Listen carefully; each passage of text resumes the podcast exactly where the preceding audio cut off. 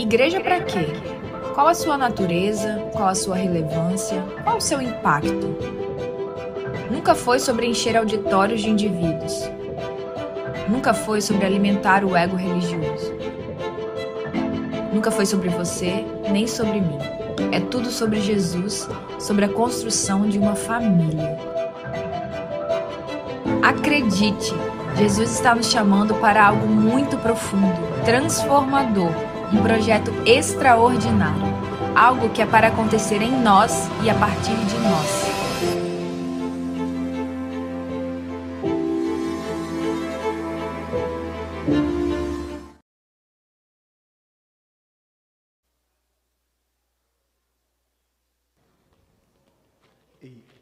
Boa noite, gente. Boa noite. Bom demais a gente estar aqui nessa noite maravilhosa em que uma frente fria nos alcançou. Então é garantia hoje de, de dormir debaixo da coberta. Vai ser uma noite maravilhosa, tenho certeza. Você pode deixar sua janela aberta, que vai ser muito bom, viu? Economiza o ar-condicionado, que hoje vai dar tudo certo. E depois terminar aqui também, curte o nosso ambiente ali, né? Viu que tem agora aquele ambiente bonito, aquela luz que está gostosa. Tá legal aí, Ed, aí fora. Então tem um momento ali de relacionamento, de conhecer as pessoas, de estar junto porque é sobre isso que a gente está falando, né? A gente está falando sobre nós. Esse tempo é de falar sobre a gente, é de falar sobre, sobre uma unidade que foi perdida, a unidade da família, a unidade do corpo, porque essa ideia de que nós estamos somente num dia prestando culto a Jesus, culto a Deus, isso está de alguma forma, de muita forma, errada porque a nossa vida é um culto diário. A gente sai daqui, a gente cultua, a nossa vida é que exala esse perfume, essa, essa, essa relação que a gente tem com Jesus. É diário isso. E a gente está vendo que isso tudo acontece, e de fato acontece, durante a nossa semana, nas mesas, ao redor de uma mesa. A mesa é lugar de serviço, a mesa é lugar de, de, de relacionamento, a mesa é lugar que a gente prepara uma boa comida, a mesa é lugar que a gente reparte aquilo que a gente tem com outras pessoas. É na mesa que isso tudo acontece. E hoje a gente conversa um pouquinho sobre, e na verdade hoje é a última, né? A última conversa sobre essa série, em que a gente fala sobre uma igreja que se reúne, uma igreja que está junta, uma igreja que se relaciona, mas uma igreja que não fica fechada. Uma igreja que não, não olha só para quem está do lado. É uma igreja que olha também para novas pessoas. Uma igreja também que vai, atrás de novos irmãos. Que os nossos irmãos, eles estão, muitos deles ainda estão fora desse ambiente familiar. Muitos deles ainda não estão aqui com a gente. Então a gente se relaciona e também nós estamos em busca desses novos irmãos. E para isso eu gostaria que a gente conversasse e pensasse, refletisse muito sobre esse assunto. E eu te convido, junto comigo nessa noite, a construir uma, uma mentalidade a partir do Evangelho sobre o que, o que é essa busca de novos irmãos. Como, como nós podemos e devemos buscar esses novos irmãos. Como, como fazer isso. E do jeito que o Evangelho nos ensina. Uma frase que, e para mim, eu tenho muito respeito pela Analzira Nascimento, Alzira Nascimento, uma missióloga, uma missionária, né, pensa missões no meio batista, e ela, e ela, e ela é, é fantástica, porque frases como essa aqui, ela já disse há 30 anos atrás. Então, quando a gente pensa, ah, ser amor é uma igreja com coisas novas, com coisas que nunca foram faladas antes, não. A gente está falando coisas que talvez ecoaram ou deveriam ter ecoado mas não fizeram muito sentido, talvez em determinada época. Mas eu lembro de, como adolescente, eu e minha esposa, Kissler, em conferências de adolescentes, com mais de mil adolescentes, a Nauzira era preletora dessas conferências, já falava sobre isso. E olha essa frase que ela diz: muitos missionários ainda continuam fazendo comunicados, mas não se comunicando com o povo com o qual estão trabalhando. Então pensa aí no contexto de que de que a igreja, esse local onde nós estamos reunidos, é um local de missionários, de pessoas. E eu quero te chamar a atenção aqui que você que está aqui é um missionário. E quando a gente pensa numa igreja local como uma agência, como um local de missões, como um local missional, de alcançar as pessoas, a Analzira estava dizendo que muitas, muitos missionários, eles fazem comunicados, mas eles não estão comunicando, alcançando, chegando, tendo relação, ouvindo, empatia, coração conectado com as pessoas que fazem parte daquela cidade, daquela cultura. Parece que é um comunicado, olha, tem um aviso para vocês, mas eu estou distante, eu estou longe, eu trago uma palavra, mas eu não me importo com sua vida, eu não me importo onde você trabalha, eu não me importo com suas relações, eu não me importo como você pensa, eu só quero jogar aqui um comunicado, eu só quero aqui transmitir uma palavra e depois eu vou embora, depois eu saio fora. Nauzira trouxe isso, e talvez por muito tempo o nosso conceito de missões foi esse. Talvez por muito tempo você achou que era isso, que é uma igreja que simplesmente ela levanta recursos e manda lá para o Oriente Médio, ela manda, manda recursos lá para a Europa, mas a igreja local, a família local, ela não comunica com a cultura. Ela só envia pessoas que também, de certa forma, não plantam igreja, não, não tornam uma igreja local, não fazem uma igreja local, mas simplesmente enviam comunicados. E por muito tempo, nós aqui, no nosso contexto, todos que de alguma forma pertencem a uma igreja evangélica, vivemos muito tempo fazendo comunicados e não comunicando o evangelho e não pensando e tentando e lutando para com que o seu vizinho, as pessoas que estão ao nosso redor, entendessem a mensagem do Evangelho, compreendessem esse Evangelho. A igreja de Jesus é uma igreja local. A igreja de Jesus precisa ser uma igreja local. Mas, Felipe, não tem um papo de que existe uma igreja transcultural? A igreja transcultural, temos até que rever esse termo, talvez, né? Porque a igreja transcultural também, ela precisa ser e ela é uma igreja local. Essa aqui é uma igreja local que está imersa numa cultura, e existem várias culturas diferentes aqui, então essa igreja também, ela precisa entender o seu chamado transcultural. Porque há diversas culturas, há diversas formas de pensar. Toda igreja local, toda igreja é local, e ela tem um chamado transcultural, mesmo estando na cidade, mesmo estando inserido no contexto local. Uma metáfora bíblica muito conhecida, né, de Mateus capítulo 5, versículo 13 e 14, diz que a igreja é o sal da terra e a luz do mundo. E isso, é, isso define muita coisa. Se a igreja é sal da terra, de alguma forma ela coíbe a decomposição, ela preserva, ela cuida para que não haja uma decomposição daquilo que ela está ali, de certa forma, é, mantendo viva.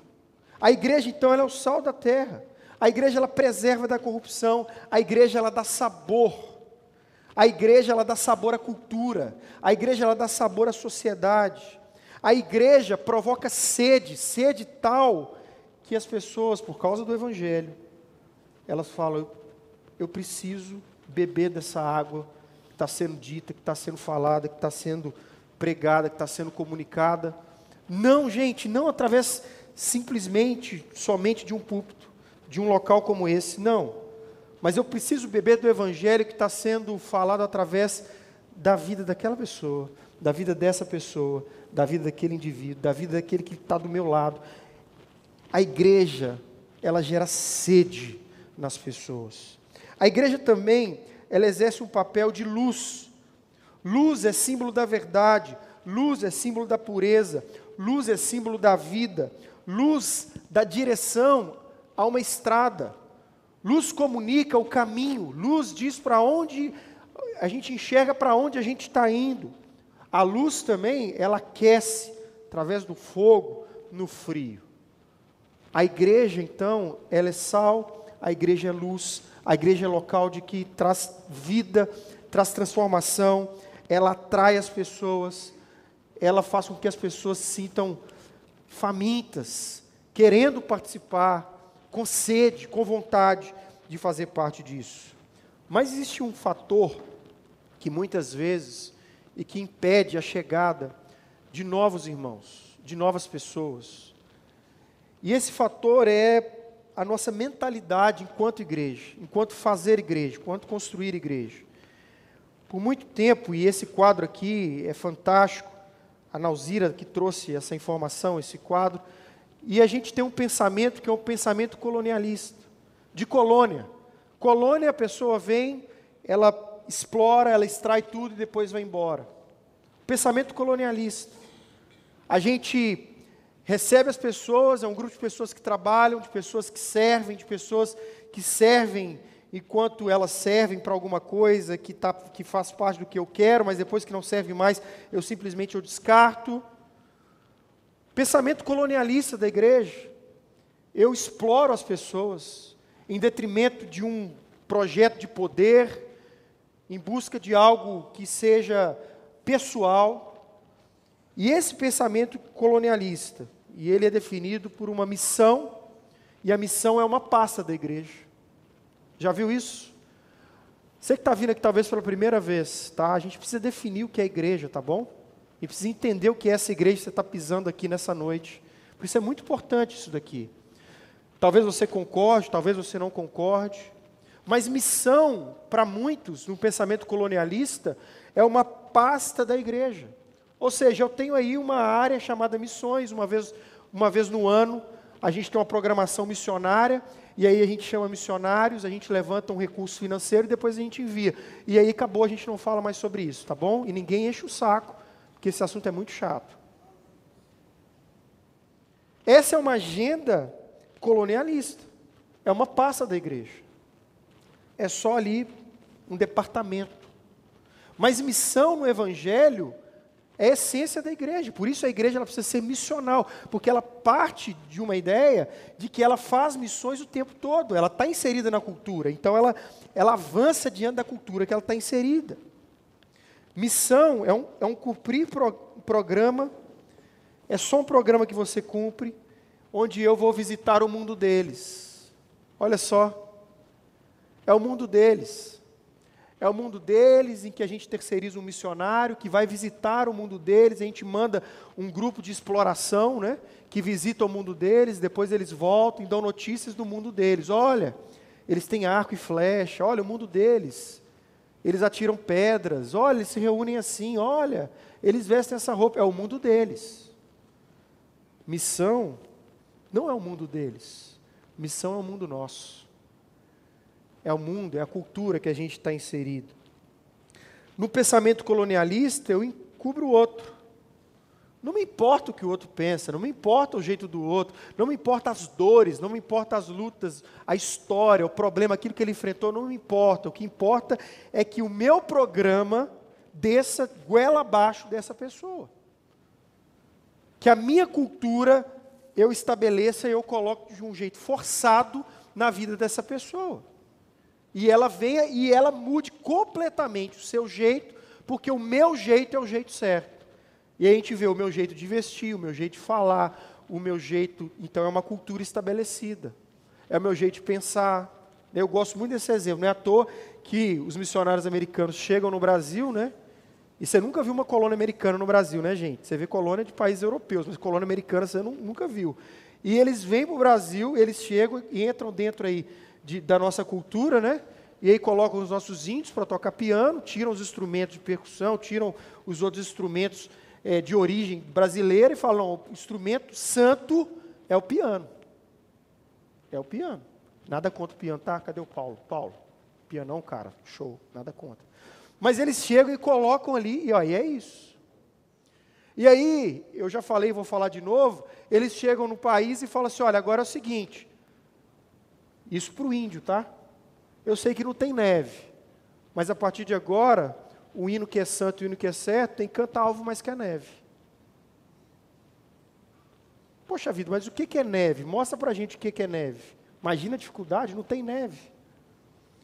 Não podia ter uma luz do sol, um calor do sol. Não, é neve.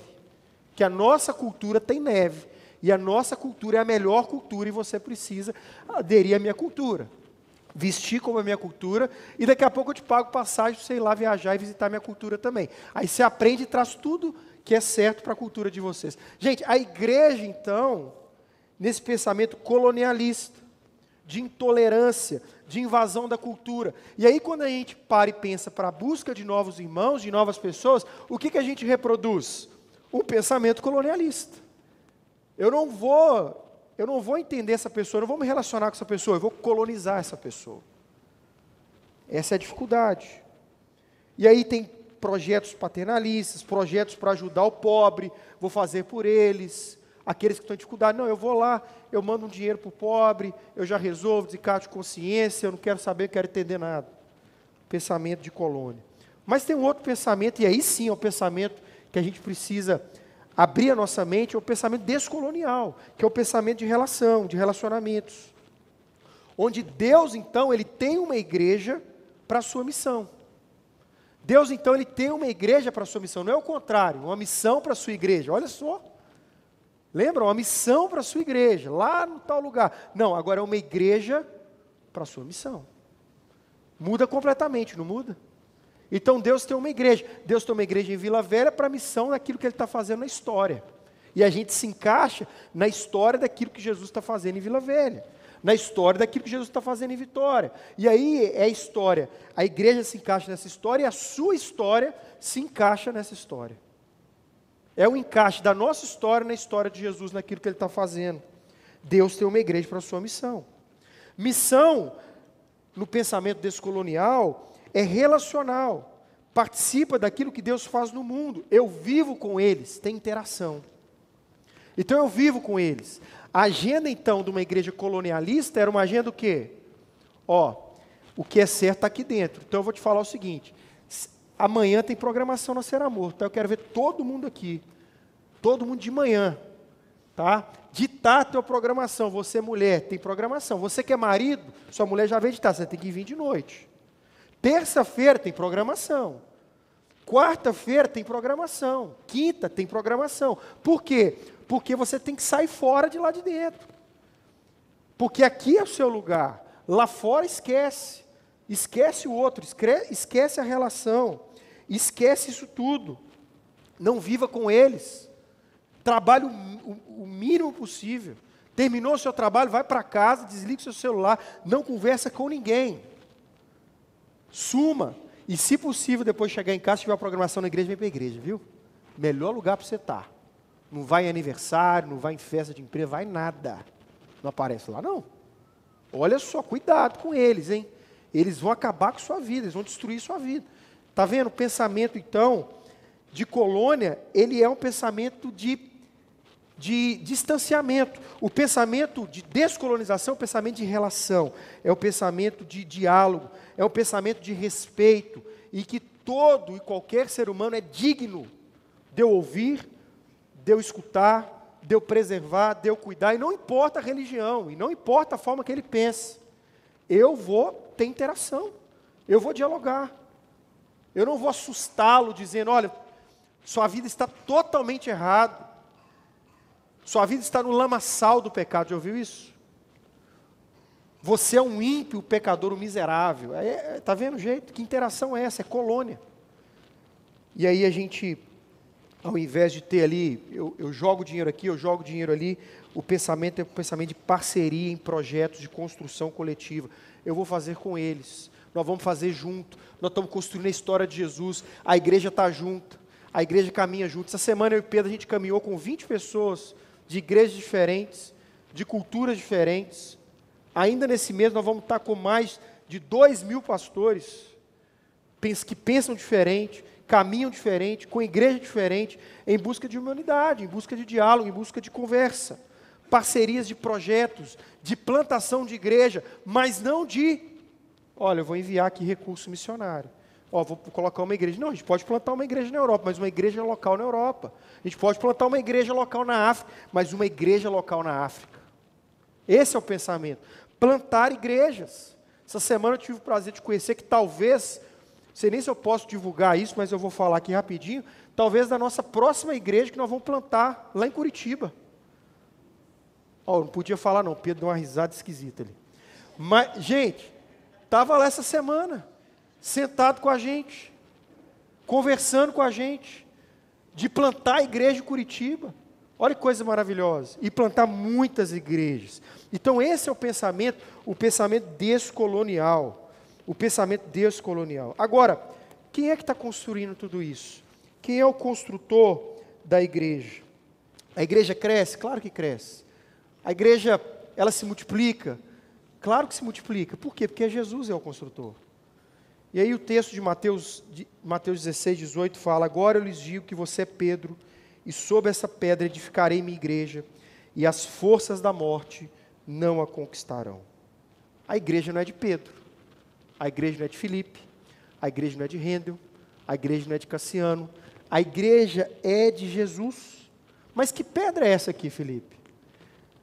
E sobre esta pedra, que pedra é essa? A pedra é Jesus. O Novo Testamento não fala o tempo todo que a pedra angular que sustenta, que mantém a igreja de pé, não é Jesus? Então, essa pedra aqui que sustenta, que constrói, que edifica a igreja, é Jesus Cristo. Por isso, Jesus é o único construtor da igreja.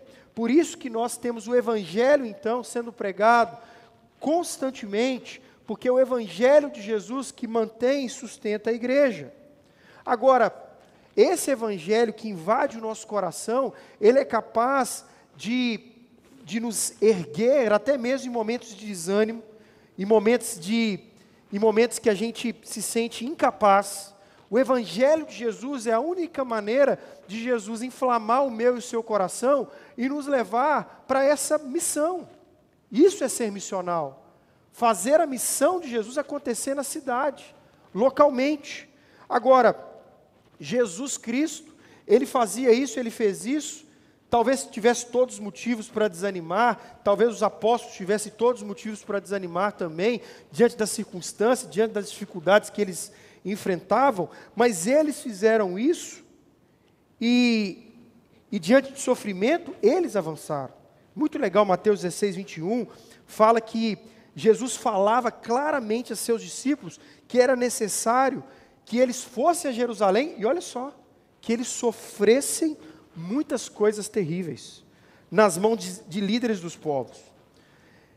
Seria morto Jesus, né, mas no terceiro dia ele ressuscitaria. Então nós estamos falando de um contexto em de que não era um evangelho da moda, não era um negócio assim, olha, as melhores músicas, o pessoal se veste bem pra caramba, lá é um lugar que, sabe, é muito cool lugar, o pessoal é fantástico, é o pessoal que tem os melhores negócios da empresa, vão ficar lá todo mundo. Não, Jesus está falando, olha, é um lugar onde as pessoas vão sofrer no contexto de Jesus e eu vou ser morto no final. É esse o contexto. E eu vou me sacrificar, e eu vou abrir mão de muita coisa, e eu tenho um projeto diferente. E aí Jesus também, diante desse projeto dele, ele fala: se alguém quiser me acompanhar, negue a si mesmo, toma a sua cruz e vem comigo. Tá afim? Vem comigo. Quer batizar? Vem comigo. Gente, batismo, imagina. Pessoa que era batismo, esse símbolo era tão forte que uma pessoa que era batizada publicamente era vista por todas as pessoas e ela estaria correndo risco de ser perseguida a partir desse, dessa declaração pública de que ela seguia Jesus.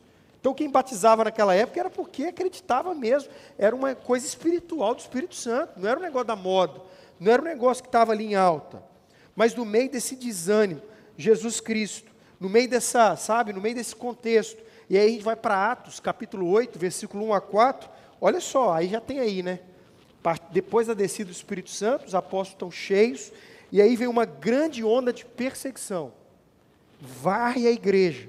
Estevão grande líder, morre apedrejado. Todo mundo vendo isso. Apó os apóstolos então são espalhados e perseguidos por quem? Por Saulo, que depois se torna o apóstolo Paulo. Ele mata um monte. E, e, o texto diz que Paulo, Saulo, né, arrastava multidões de irmãos e irmãs para dentro da prisão e jogava eles e depois matava. Entregava para leão, era espetáculo no Coliseu. Gente, esse é o cenário aqui do Evangelho do Novo Testamento. Agora, qual que é a resposta dos apóstolos a tudo isso? Os que haviam, Atos capítulo 8, versículo 4, os que haviam sido dispersos, porém, anunciavam as boas novas de Jesus por onde quer que fosse. Olha só. presos, atirados, perseguidos, mortos, isso depois de Jesus ter ressuscitado, e foram espalhados, porém, anunciavam as boas novas de Jesus por onde quer que fosse. Não importava as circunstâncias, não importava a perseguição, não importava o calor da caldeira, eles aqueciam água e atiravam os cristãos vivos dentro dessas caldeiras, não importava o calor dessas caldeiras. Eles continuavam anunciando as boas novas, o evangelho de Jesus por onde quer que fosse. Localmente, na cidade, geograficamente onde eles estavam, eles anunciavam esse evangelho. Talvez a gente a gente esquece disso, e o Novo Testamento, o Evangelho, nos lembra constantemente. Por isso a gente precisa entender que Jesus é que nos edifica, que Jesus é que nos impulsiona, que Jesus é que nos revela tamanha, tamanha mensagem, tamanha palavra, que enche os nossos corações e que faz com que a gente se mova, e que a gente avance. Agora, eu quero que você saiba de algumas coisas. Jesus garantiu, tá? Que independente das circunstâncias, é Ele que constrói sua igreja. E aí o texto fala aqui: edificarei a minha igreja, o texto de Mateus capítulo 16. Eu edificarei a minha igreja. Sou eu. É, gente, é garantia isso aqui. Não importa. Não tem a ver com você deixar de fazer ou não. Jesus vai edificar. Jesus vai colocar pessoas que vão edificar a igreja dele. E Jesus não falha nisso porque é Jesus. Não é a minha palavra, mas é a palavra de Jesus. Jesus, e essa palavra edificarei aqui, ela dá uma ideia muito legal no texto, que essa edificação já começou lá no passado, antes da fundação de todas as coisas, e ela se encontra no presente, e ela caminha por toda a eternidade. Agora, qual que é o método de Jesus para construir a sua igreja? E aí tem uma frase, gente, que é a frase é a frase da visão da Ser Amor, né? Quem já fez o familiarizando aí viu essa frase. Imagine uma igreja onde o único escândalo seja o Evangelho, Steve Andrews. A gente está falando aqui, gente, do Evangelho, de uma missão que parte do Evangelho. E aí a gente precisa entender que é esse Evangelho do Novo Testamento e como ele está cheio, cheio no Novo Testamento disso. Olha só, esse Evangelho então, esse único Evangelho, essa construção da igreja a partir do Evangelho, Jesus, a pedra angular, nos leva então a anunciar o Evangelho com senso de urgência. Não é deixar para outra hora, não é viver o Evangelho quando, quando der, não é em tal lugar não dá para viver, não. É viver esse culto diariamente, é viver esse Evangelho todo dia. E a igreja precisa ter então um conceito elevado da Bíblia. Da Bíblia. Sim. Porque a palavra de Deus diz que toda a Bíblia ela é inspirada por Deus e útil para ensinar o que é verdadeiro e para nos fazer perceber o que está em ordem em nossa vida. Se o pecado gerou caos, a Bíblia então, ela vem a partir do evangelho de Jesus para trazer ordem na nossa vida. Então não é um conceito coach, eu não estou falando aqui, poxa, todo coach está errado, a gente fala muito sobre, não, não é isso, entenda o que eu quero dizer. Mas não é um conceito coach somente, simplesmente, que vai trazer ordem à sua vida. Não é simplesmente um conselho terapêutico que vai trazer ordem à sua vida. Tá bom? Não é um influenciador digital que vai trazer ordem à sua vida. A Bíblia diz que toda a Escritura, então toda a Bíblia é capaz de colocar ordem em nossa vida. Então a gente a gente se reúne aqui, a gente escuta isso, e a gente então sai daqui começa a se relacionar com as pessoas. E a única coisa capaz de colocar ordem na nossa vida e também na vida desses novos irmãos, desses novos irmãos que estão lá fora, que estão aqui dentro, que estão por aí do seu lado, esses novos irmãos, eles precisam compreender o Evangelho de Jesus. É o Evangelho.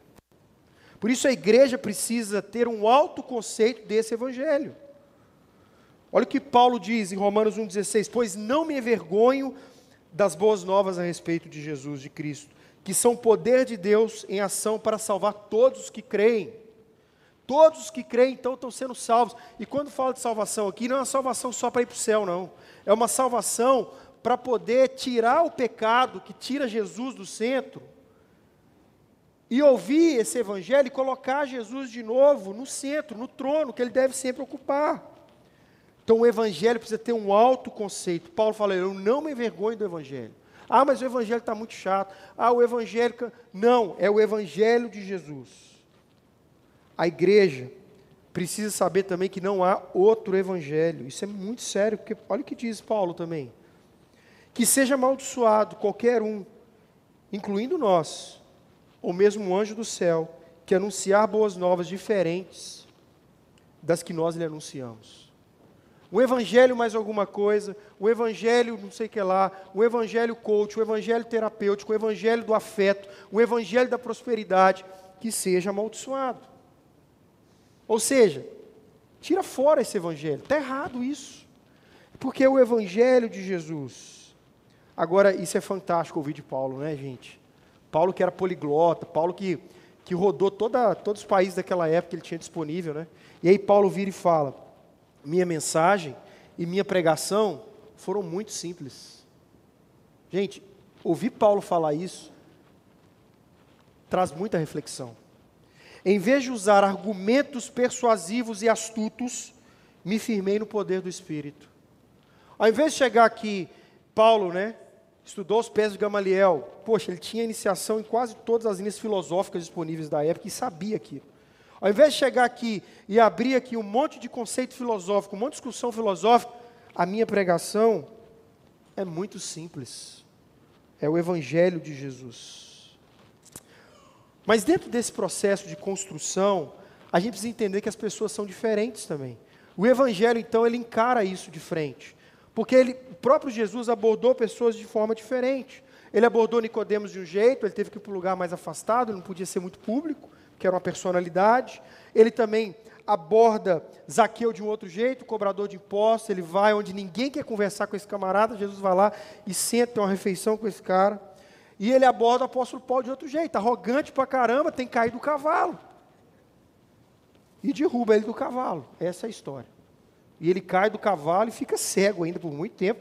E tem que passar dez anos exilado, olha só, dez anos exilado, para poder tirar todas as escamas do judaísmo que ele tinha e poder fazer o ministério dele. Sem fazer absolutamente nada nesses dez anos e sem aparecer publicamente. Imagina isso com um líder, com um grande mestre judeu. E aí nós temos então Jesus lidando diferente com essas pessoas. E ele quebra tabu, e aparece né, a mulher samaritana. Aí Jesus entra quebrando preconceito racial, uma mulher samaritana, odiada pelos judeus, preconceito cultural, é uma mulher, a gente sabe disso, preconceito religioso, ela adorava num lugar que não era um lugar comum de adoração, preconceito moral, a mulher já tinha passado por cinco divórcios e agora vive com um amante. Essa era a situação de Jesus, onde o Evangelho está conversando, onde o Evangelho está dialogando. Mas Jesus também, nessa abordagem diferente com as pessoas, ele também usa métodos diferentes para alcançar as pessoas. Um evangelismo pessoal, uma conversa pessoal, um café. Senta numa mesa, toma um café, divide uma mesa. O Novo Testamento tem mais de 35 conversas de Jesus assim, sabe? Tomando cappuccino gelado, mocatino, no Starbucks, no Café Ser Amor. Mais de 35 conversas assim. Jesus também, ele tem uma evangelização de massa, uma conversa de massa. Ele aparece, tem uma multidão, uma galera, ele vai lá e fala do, do Evangelho, ele explica o Evangelho, ele ensina o Evangelho. Da mesma forma, no Sermão do Monte, com mais gente, ele ensina. Então nós temos a multidão também. Hoje nós temos aqui, não é mesa, não é café, são 200 pessoas reunidas, é mais gente. Mas também é um processo de evangelho, também pelo serviço. Está vendo, gente? O evangelho não é só para aceitar Jesus, não. O evangelho está em tudo. Assim como a gente insiste que o discipulado está em tudo, o evangelho também está em tudo. E Jesus também evangeliza pelo serviço. Ele cura, ele alimenta as pessoas, ele consola, ele serve, ele lava os pés. Está em todo, o Evangelho está em tudo. E aí a gente, a partir desse Evangelho, de métodos diferentes, começa a ver uma transformação, uma transformação da cidade. Já falei tudo, né, gente? Desculpa. Agora eu vou para o certo. A gente tem então uma, um processo de evangelização da cidade, da nossa sociedade, onde a gente tem uma restauração da dignidade da criança, também da mulher. Quem que fez isso, gente? Estuda a história. Quem traz dignidade para a mulher? Quem traz dignidade para a criança? Desde lá de trás, a partir de Jesus e várias pessoas na história. Deixa as crianças vir até mim. Quem que fala isso? É Jesus. As crianças eram desprezadas, deixa elas vir até mim. Elas podem ficar perto de mim e conversar comigo. Por que não? Porque é só para os adultos. Elas têm que andar com a gente, têm que ficar perto. Elas precisam entender o Evangelho. Aí a gente tem Martin Luther King, não está aqui em ordem cronológica não, viu? Martin Luther King, que lutou pelos direitos civis, Dietrich Bonhoeffer, que pregou contra o nazismo. E aí tem o, criação de hospitais, escolas, Estados Unidos, né? Qual que era a rainha da ciência? A maior ciência, quando começa os Estados Unidos, é a teologia, gente, não é o direito nem a medicina, não. A principal cadeira em Harvard não era direito. A principal cadeira em Harvard era teologia. Se quisesse estudar medicina e teologia, primeiro você passa da, pela cadeira da teologia. Depois que você terminou a teologia, aí sim você pode ter contato com outra ciência. Olha como que uma nação foi formada. Então Harvard ela chega com esse contexto, a rainha da ciência, a teologia, estudar sobre Deus, estudar sobre Jesus. E aí nós temos contexto de guerra, onde a igreja chega o tempo todo para amparar, progresso científico, 65% do, do, do prêmio Nobel são de cristãos, 65%. Dá uma olhada nesses nomes. São irmãos, são irmãs. E aí a promoção do trabalho como uma liturgia para Deus e serviço ao próximo. Tudo isso advém, gente, de uma base do cristianismo, onde isso chega até as pessoas. Então, quando a gente está trabalhando o Evangelho e a igreja avançando a partir dessa essência, a igreja sendo construída a partir do Evangelho, novos irmãos vão chegando de uma maneira natural, contagiados pela vida da igreja. Não é à toa que Atos capítulo 2, versículo 46 e 47 diz: sempre louvando a Deus e desfrutando a simpatia de todo o povo. E a cada dia o Senhor lhes acrescentava aqueles que iam sendo salvos. Se o evangelho, então, ele inunda as nossas vidas, ele começa a inundar a vida das pessoas que estão perto da gente, é muito simpático esse evangelho. Não é um evangelho que gera separação, não é um evangelho de colônia, não é um evangelho que me afasta, não é um evangelho que não, que não permite que a sociedade progrida. Não, é um evangelho que pensa no ser humano. É um evangelho que traz progressão para a humanidade. É um evangelho que traz tecnologia. Por isso, quando a gente fala que tudo é o Evangelho, é porque é esse Evangelho que está transformando as coisas. Agora, Jesus também garante que a igreja é dele. Então, ele garante a construção, ele garante que a igreja é dele, porque ele edifica a minha igreja. Cristo é o construtor da igreja, ele é o cabeça da igreja, nós somos corpo. Nós somos corpo. 1 Coríntios 6, 17. Aquele que se une ao Senhor é um espírito com ele. Ou seja, nós participamos de um mesmo corpo. Mas há momentos, e eu, eu confesso, que a igreja deixa de ser a igreja de Jesus. Quando ela deixa de ser a igreja de Jesus? Quando ela confunde o evangelho com o mero comportamento legalista. Que tipo de roupa as pessoas vão usar? Que tipo de corte de cabelo? Já vi várias situações terríveis nessa área. Como que é o comportamento?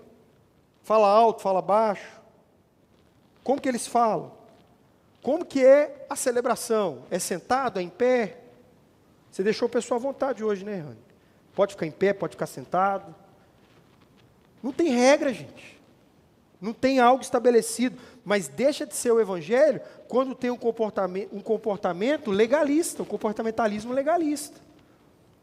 Onde essa pessoa deve ir?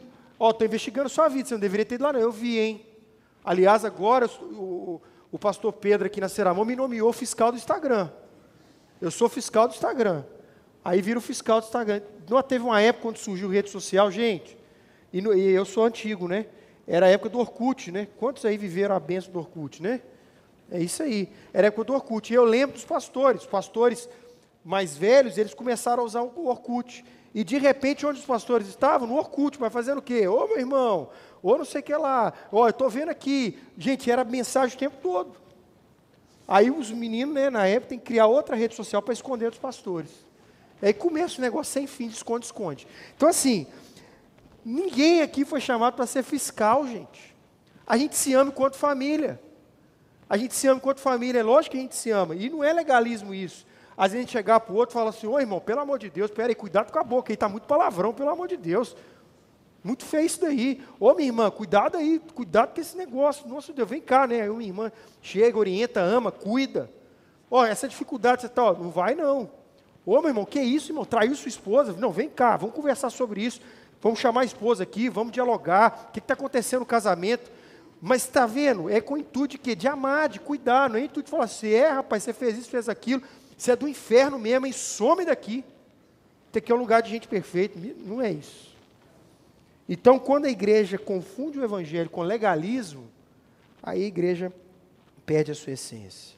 Quando ela confunde com platonismo, ou seja, ó, o corpo o corpo não presta, mas a alma é boa. Então, o corpo ele é o, a sede da alma. Mas o que, que a gente vai fazer com o corpo? Faça o que quiser com o corpo, o que importa é a alma. Então não importa nada. E importa o que eu sinto, o que eu experimento. É isso que importa. Então a igreja ela passa a ser, ela passa a ser norteada não pelo evangelho, ela passa a ser norteada pelo sentimento. Então é o que eu sinto, a verdade é o sentimento. Pronto. Danou-se tudo. Danou-se tudo. Né? Tinha um amigo um exemplo tosco, tinha um amigo uma vez estava viajando e ele foi para uma festa.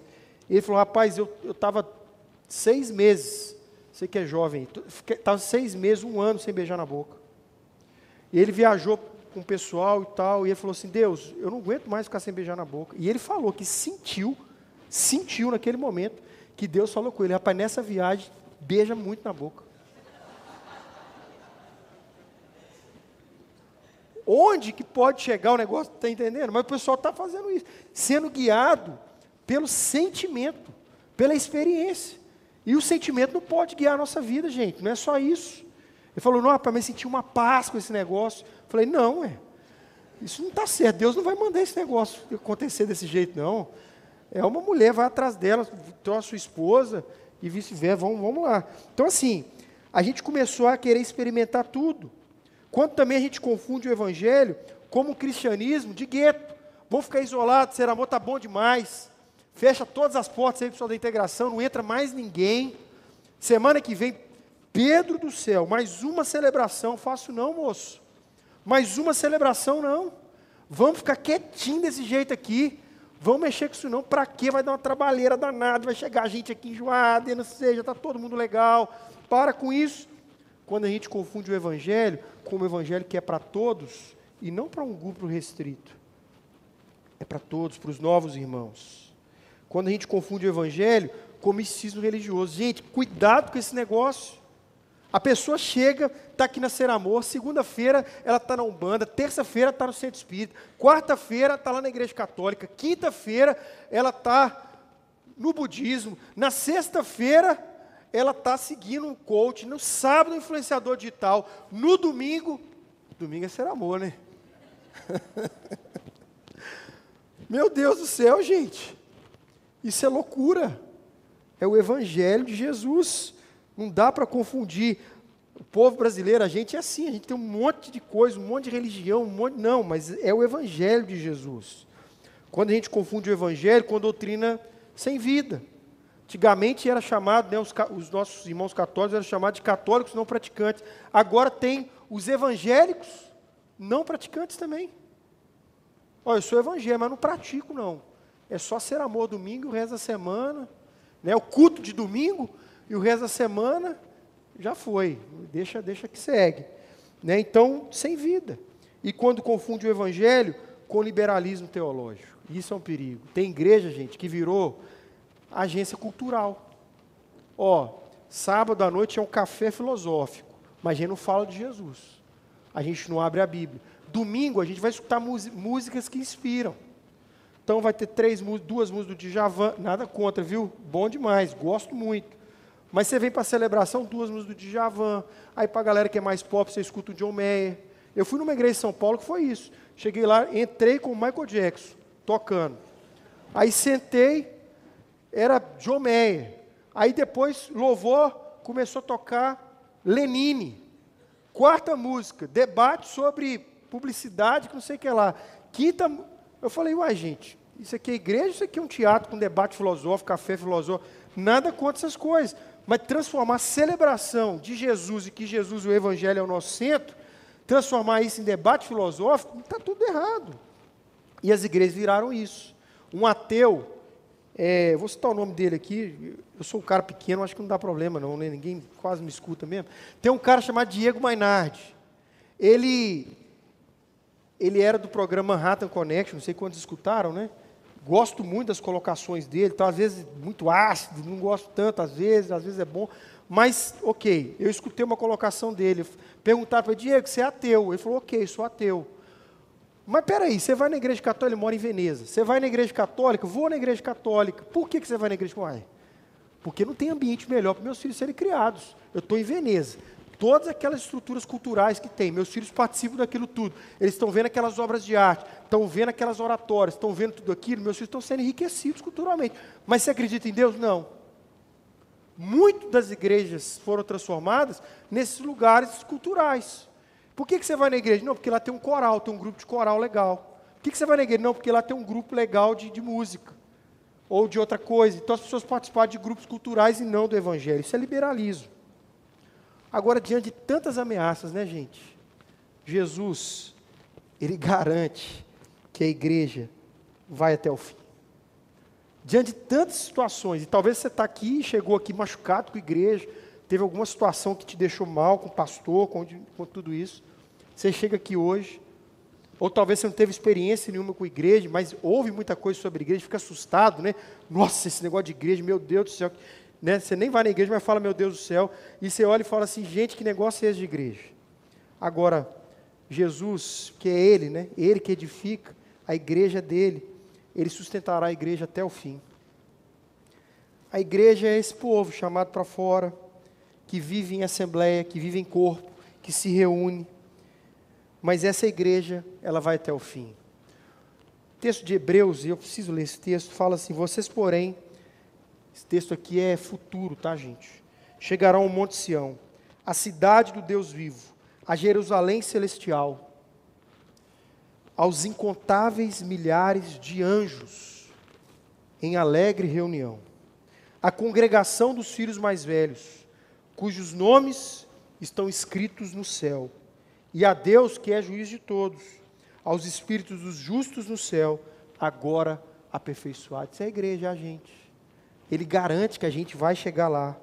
Ele garante que nada pode destruir a igreja. Naqueles dias não haverão pastores, não haverão denominações, não haverão presbíteros, não haverão congregações, não haverão diáconos.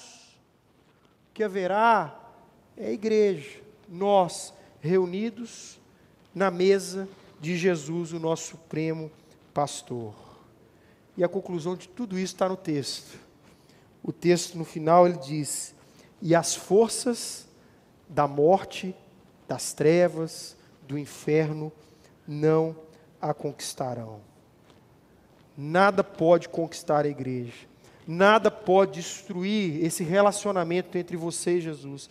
Nada pode destruir a igreja de Jesus, porque se Jesus prometeu que a gente vai chegar lá, é que a gente vai chegar lá.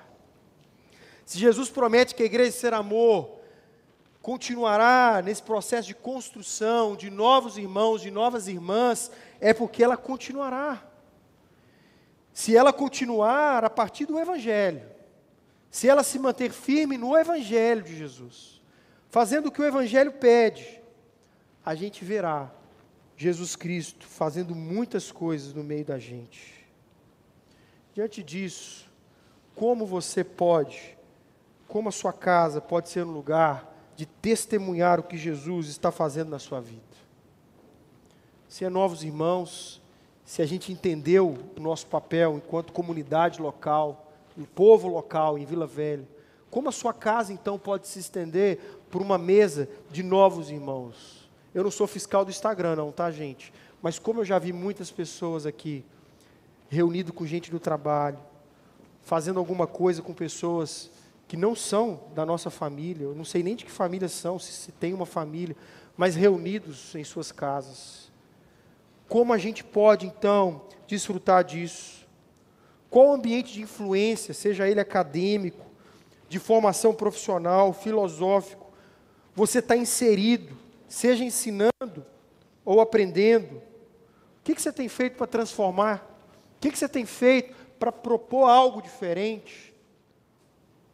Para trazer alguma, sabe, alguma palavra, alguma solução, alguma, alguma palavra do Evangelho que é simples. Por muito tempo a gente achou, né, e eu caminhei com isso, eu preciso ser um apologeta. A gente nem entende o que é isso, né?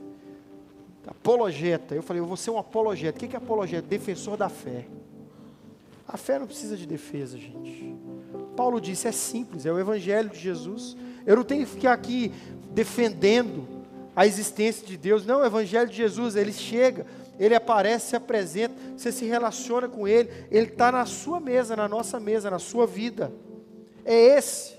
Não é uma, sabe, um experimento, uma coisa complexa, não. Ele é simples para todos nós. Independente da nossa formação, o evangelho de Jesus, ele se encontra ali simples. Como empresários, donos de fábricas, lojas, franquias, escritórios, diversos ramos, atividades, poderiam levar valores de Jesus para seus negócios, colaboradores, para serem polo de transformação de vidas. Como poderíamos fazer isso? Como poderíamos transformar isso? Como poderíamos falar do Evangelho? Pensa aí, como você poderia fazer isso? Ser mais atuante, mais engajado. Não precisa ir para a África, não precisa ir para o Oriente Médio, não precisa ir para a Europa. Não, é a igreja local. Se Jesus te levar para lá, no seu trabalho, na sua profissão, ok, seja o Evangelho segunda a sábado, segunda domingo, lá no país que Jesus te levar, continue fazendo o que você faz aqui. Porque esse é o nosso chamado, local. Que instrumento você tem nas suas mãos para fazer isso? E o que, que você o que, que você precisa fazer? O que, que você precisa, sabe, se conectar? A informação está aqui. Os recursos a gente tem. A gente passa aqui esse momento aqui conversando, refletindo. Leva isso para a semana, mas precisa colocar isso em prática. O que, que eu vou fazer diferente? Quem que eu vou convidar da minha relação? Que não é daqui, que não está aqui. E quem eu vou convidar também para vir aqui. Chamar para vir aqui, para estar tá junto, para estar tá perto. Porque a ser amor não é só para mim, não é só para você. A ser amor é para todos, para aqueles que Jesus Cristo quer salvar. Olha o seu coração agora nesse momento. Sonda o seu coração. Vê se há trevas. Vê se talvez o espírito do inferno está tentando invadir sua mente. Que gera desânimo, que gera depressão, que gera estagnação, paralisia espiritual, abandono da fé, vontade de não participar mais da família, vontade de deixar a missão, parar de fazer essa parte, esse evangelho missional que atinge as pessoas as trevas elas invadem nosso coração e geram desesperança. E aí deixa de existir propósito. E aí deixa de existir. O que, que eu estou fazendo aqui então em Vila Velha? O que, que eu estou trabalhando nessa empresa? O que, que Jesus me colocou hoje nesse local que eu estou? Mas se você se conecta com o Evangelho, o propósito vem de novo. O Evangelho tira as trevas. O Evangelho tira, tira toda a escuridão e traz luz, traz vida, traz sabedoria, traz pessoas, traz relacionamento. Talvez você está me ouvindo na internet, está trancado dentro de casa, trancafiado, não quer saber de ter corpo. É trevas, trevas nos conduzem para o isolamento, mas a luz de Jesus nos conduz para salgar a terra, para fazer a diferença na sociedade, para ganhar prêmio Nobel, para mudar a tecnologia, para transformar a sociedade, para trazer facilidade, mobilidade. Tudo isso, gente, o Evangelho transforma tudo. Pai, muito obrigado, Jesus, porque nós estamos aqui, porque nós, nós nos reunimos em torno do Teu Evangelho, da Tua palavra, Pai. O Senhor põe o Evangelho na mesa e a gente se delicia com esse pão da vida, a gente come isso, a gente, e a gente entende qual é o nosso papel enquanto igreja. Obrigado que o Senhor não nos deixe sem visão, desamparados do que fazemos aqui, mas a gente entende o nosso chamado, cada um aqui, Deus, a ser amor, entende individualmente o seu papel. Há serviço, há trabalho, há para todo mundo. Ninguém aqui, Deus, está sem um lugar, porque todos nós temos um propósito muito bem definido por você. E obrigado que o Senhor nos leve então a novos irmãos, novas irmãs. E só isso já dá muito trabalho. Isso vai requerer de nós colocar a mesa, vai requerer de nós uma exposição maior da nossa vida, vai requerer de nós parar escutar o outro, ouvir, conversar, abraçar, cumprimentar. Jesus nos ajuda então a viver esse evangelho, a sermos missionais enquanto igreja. Em nome de Jesus. Amém.